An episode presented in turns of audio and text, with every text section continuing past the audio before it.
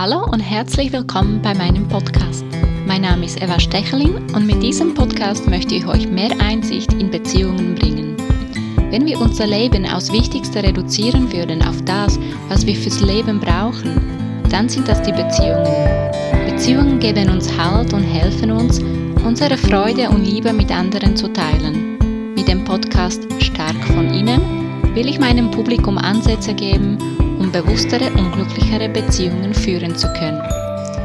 Die erste Folge widmet sich einer Trennung und wie gehe ich mit ihr um. In meiner vorherigen Beziehung habe ich eine intensive Trennung erlebt. Ich hätte mir nie vorstellen können, dass ich zu jemandem so kalt sein kann. Und nicht gerade zu meinem damaligen Partner, den ich ja mal geliebt habe. Ich musste mir eingestehen, dass ich so oft enttäuscht und verletzt wurde, dass ich meine Emotionen völlig geblockt habe. Ich kam mir so kalt wie ein Stein vor. Getrieben von meinem Überlebensinstinkt und Selbstschutz habe ich die Entscheidung, sich komplett von ihm zu trennen, mit ruhiger Miene vollzogen. Ich habe gespürt, dass der Kampf, die Beziehung zu retten, vorbei ist. Nachdem ich den Entscheid gemacht hatte, habe ich mich unendlich frei gefühlt. Alle Zweifel, ob ich richtig gehandelt habe, verschwanden. Ich habe inneren Frieden und Stärke gespürt. Ich wusste, dass ich weitergehen muss, auch wenn es heißen würde, dass ich Single sein werde. Ich habe mit meinem Partner noch drei lange Wochen zusammengelebt, bis ich ihn eine andere Unterkunft gefunden habe. Die drei Wochen, die wir zusammen noch gelebt haben, haben wir versucht, uns so zu meiden, wie es nur möglich war. Ich habe im Gästebett geschlafen und mich für meine neue Zukunft als Singlefrau vorbereitet. Obwohl ich hinter meiner Entscheidung, sich zu trennen, gestanden bin, war es nicht einfacher für mich, sich in der neuen Welt zu orientieren. Warum also fällt uns eine Trennung so schwer, auch wenn wir von ihr überzeugt sind und sie unvermeidbar ist? Verlust ist nie schön. Es heißt, dass wir etwas, was wir lebten und gut kannten, loslassen müssen. Alles, was uns bekannt war und uns Geborgenheit gab, sollen wir jetzt hinter uns lassen.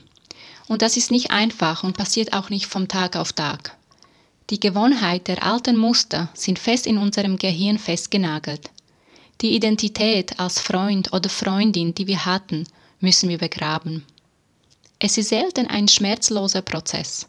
Der Weg aus einer Trennung kann auch mit emotionalen Rückfällen begleitet werden. Plötzlich können wir uns fühlen, dass wir einen Fehler gemacht haben und wollen dann zum Ex-Partner zurück. Oder wir fühlen uns allein und verlassen und kommen damit nicht klar. All dies ist ein Teil des Prozesses und für unsere Biologie und Psychologie ein natürliches Element. Eine Trennung ist ein Ende von einem Zyklus. So wie der Anfang einer Beziehung ein wichtiger Teil der Beziehung ist, so ist es auch bei ihrem Ende. Je bewusster wir uns die Trennung machen, umso mehr können wir daraus lernen. Was sind also die Schritte, die man machen könnte, um eine bewusstere Trennung zu erleben und sich nachher weniger einsam zu fühlen? Auf meinem Selbsterkenntnisweg habe ich am meisten von folgenden Tipps profitiert. Schritt Nummer 1. Emotionen zulassen, aber sich nicht von ihnen leiten lassen.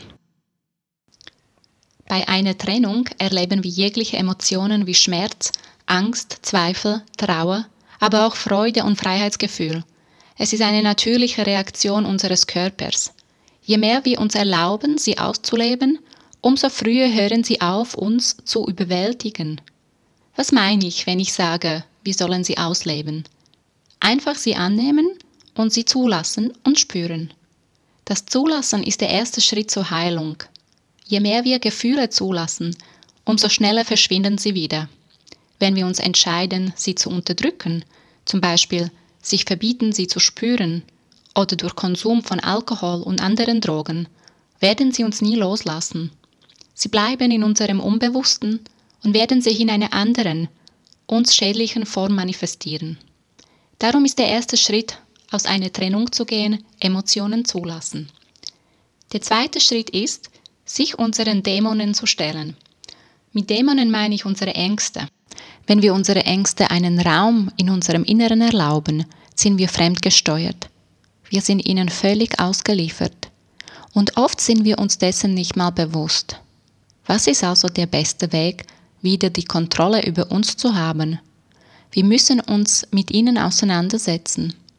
Hier ist es hilfreich, sie auf ein Blatt Papier zu schreiben und sich nachher fragen, ob es wahr ist. Solange unsere Ängste in unserem Kopf bleiben, haben sie eine große Macht über uns.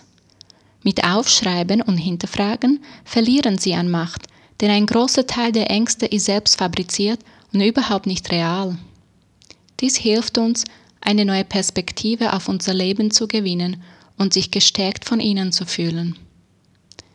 Nach ungefähr einer Woche seit meiner Trennung hat mein Körper einen inneren Kampf geführt, ob es doch nicht besser wäre, bei dem Partner zu bleiben und es nochmal zu probieren. Ich habe mich emotional nicht ganz entfernen können, trotz meinem endgültigen Entscheid zu gehen. Es hat sich so angefühlt, als ob jede Zelle meines Körpers noch da bleiben wollte. Ich war wieder am Zweifeln, ob ich das Richtige mache. Am nächsten Tag habe ich mich wieder von ihnen gestärkt gefühlt und meine Entscheidung, den Umzug zu vollziehen, durchgezogen.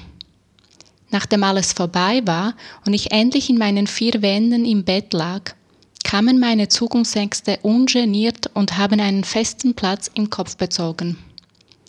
Werde ich noch jemanden kennenlernen, den ich lieben werde? Werden wir uns verstehen können? Und wie mache ich das Ganze eigentlich? All diese Fragen beschäftigten mich Tag und Nacht. Die unbeantworteten Fragen und das Ungewisse, was vor mir lag, erschreckten mich sehr. Schritt Nummer drei: Unsere Ex-Beziehung zu analysieren. Nur wenn wir unsere Verhaltensmuster erkennen, müssen wir diese in unserer nächsten Beziehung nicht wiederholen. Dieser Schritt mag nicht einfach zu sein, weil nach einer schmerzvollen Trennung die Ex-Beziehung zu analysieren ist wahrscheinlich das Letzte, was wir machen wollen. Viele von uns wollen einen schnellen Abschluss haben. Doch genau hier liegt das Wunder. Wenn wir diesen Schritt ignorieren und nicht verarbeiten, werden wir nichts aus der Ex-Beziehung lernen. Früher oder später finden wir uns am selben Ort, nur mit einem anderen Partner wieder.